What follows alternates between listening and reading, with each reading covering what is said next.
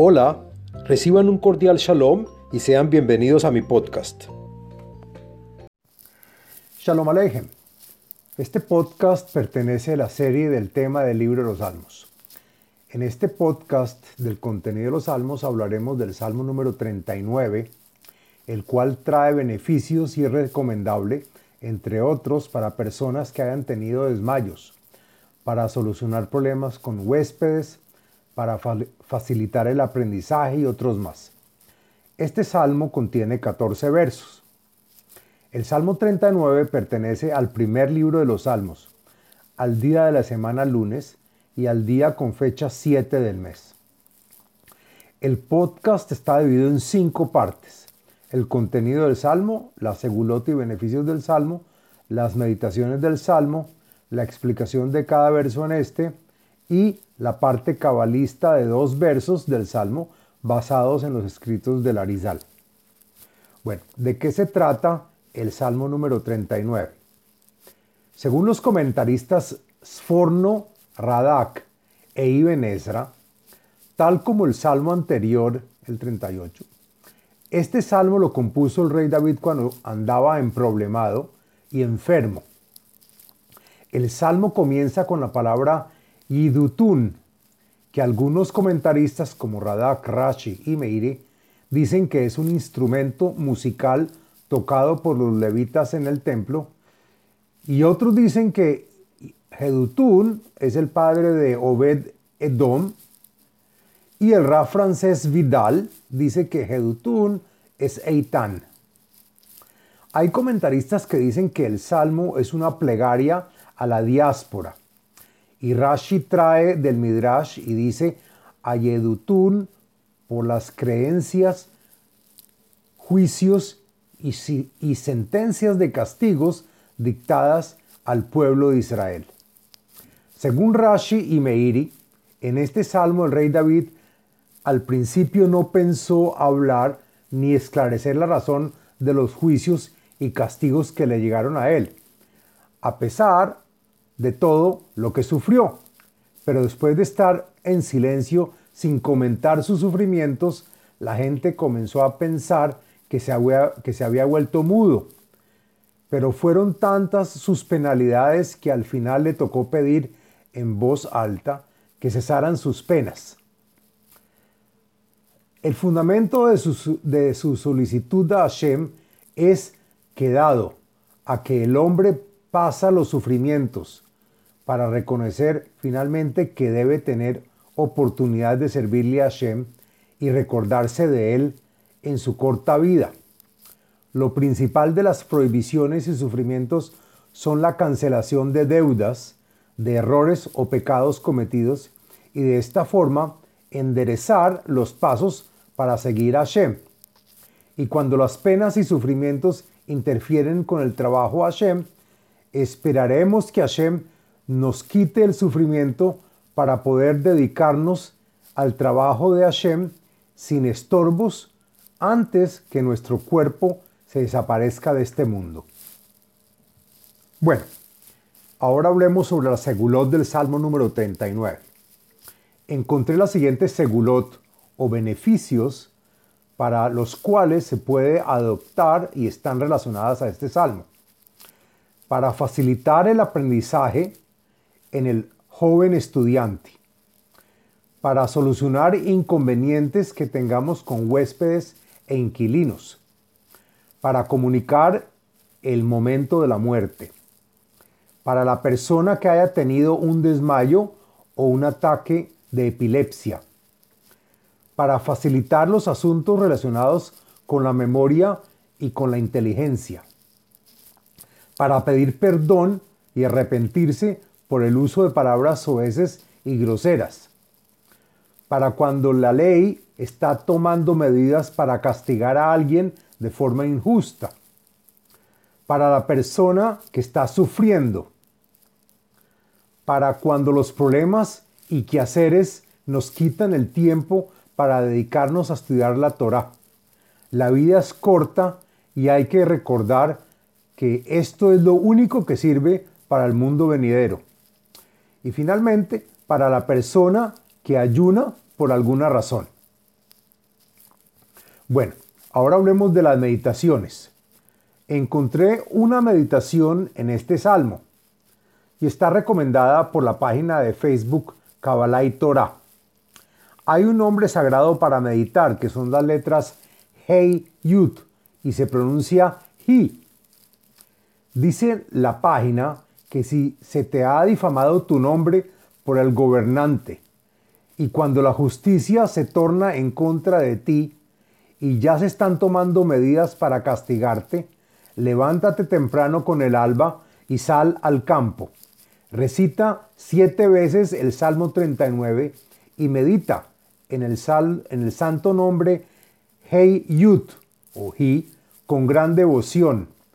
Ayuna el día entero y verás buenos resultados. Bueno, ahora hablamos de la explicación del texto del Salmo número 39. Lo siguiente es la explicación del contenido y texto del Salmo. La menatzeach lidutun mismor le David. Al levita que ejecuta el instrumento de música idutun en el templo sagrado este cántico compuesto por el rey David. Amarti, Eshmerá Drahai Mejato Bileshoni Eshmerá lefi machsom beot rasha lenegdi. Dije en mi corazón, cuido de elegir mi camino, dirección y conducta, y para que no me lleguen problemas me aseguro de no pecar con mi lengua. Guardo con esmero mi boca y hasta evitar hablar completamente, especialmente cuando hay malhechores que están a mi acecho y en mi contra. Neelamti dumia ejesheiti mitov ujevi neekar. Me acostumbré a estar oculto como mudo. También callé de hablar cosas buenas.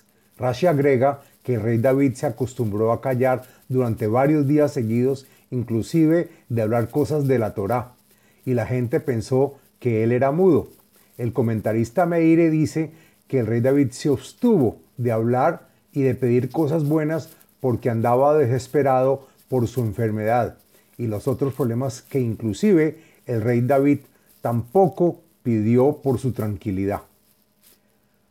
Ham libi bekirbi bahagigi tivar esh divarti bilishoni pero no pude aguantar mucho tiempo en mi silencio, pues mi corazón hierve por los muchos problemas.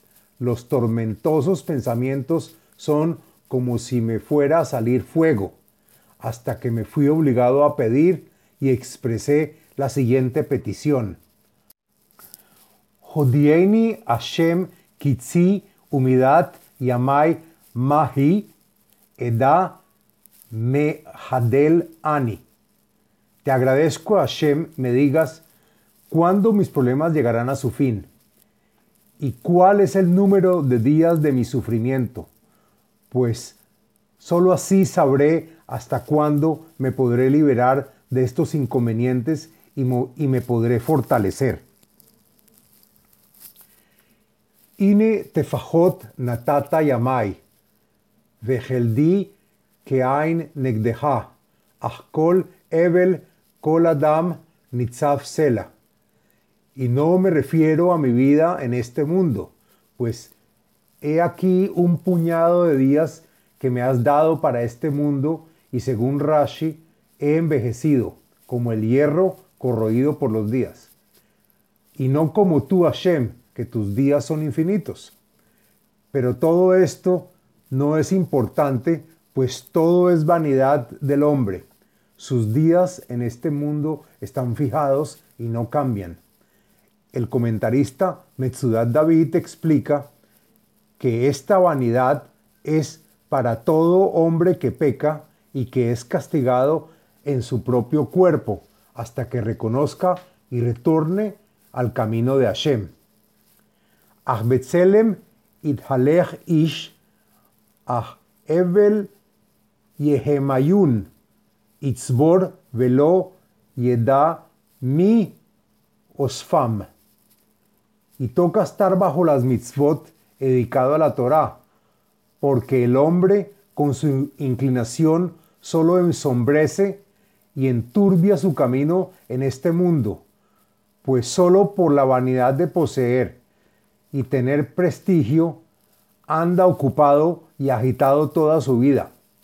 Acumulará bienes y no sabrá si él mismo los podrá gozar o ni para quién, finalmente llegarán. Veata makiviti Adonai, tohalti lehahi. Y ahora que sé que todo es vanidad, dime Señor, ¿qué es lo que tengo que esperar en este mundo? Toda mi esperanza, perspectivas y deseos de librarme de mis problemas residen en ti.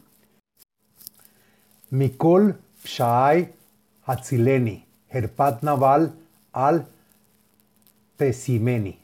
Y dado que esta es la meta principal de mi vida, mi petición es que me redimas de todos mis crímenes y así me salves de los problemas.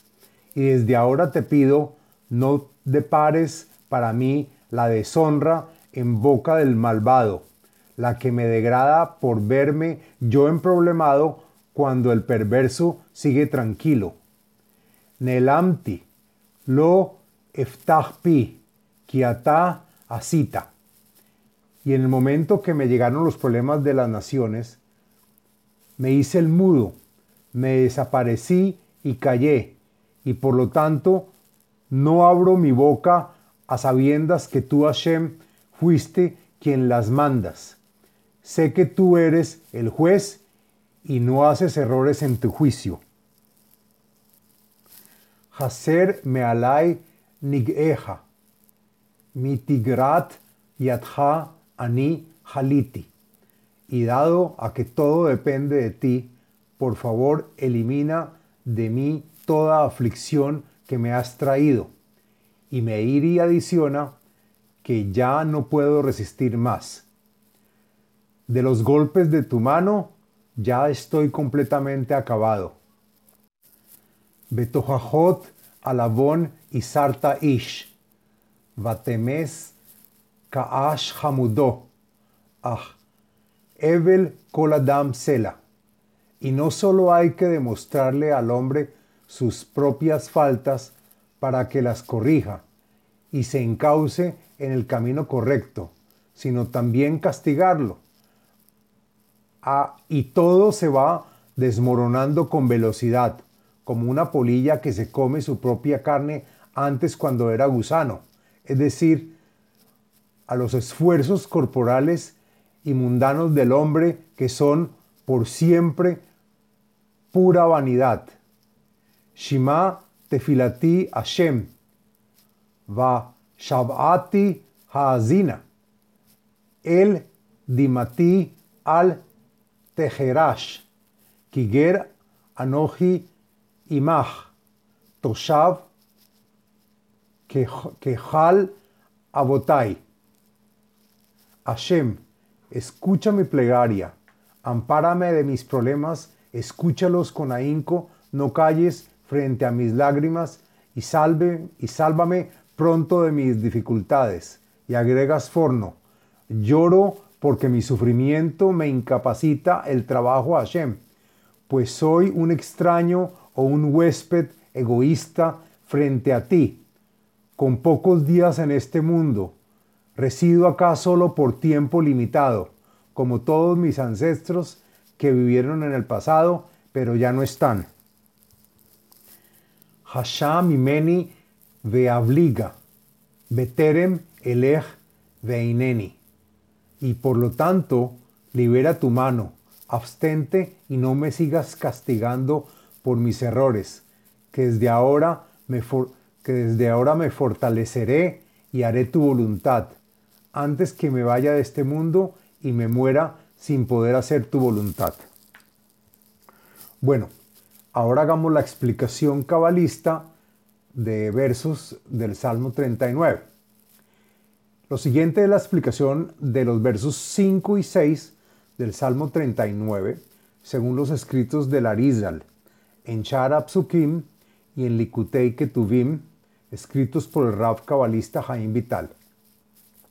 El verso 5 dice, Jodieni Hashem kitzi humidat yamai mahi eda mehadel ani. Dice el Arizal en Likutei Tehilim que Jodieni Hashem kitzi es Rachel y Humidat Yamai es Lea. Y a Lea se le denomina Ma de arriba, es decir, Bina, y que está oculta. Y a Rachel, Ma de abajo, la Malhut de Zerampin. A Rachel se le llama también Ani y es descubierta. Dice el Arizal en Sharab que según Shmuel Bet, en lo referente a cuando David tomó o poseyó a Bathsheba, que si fuera algo que no está bueno o no está listo para tomar.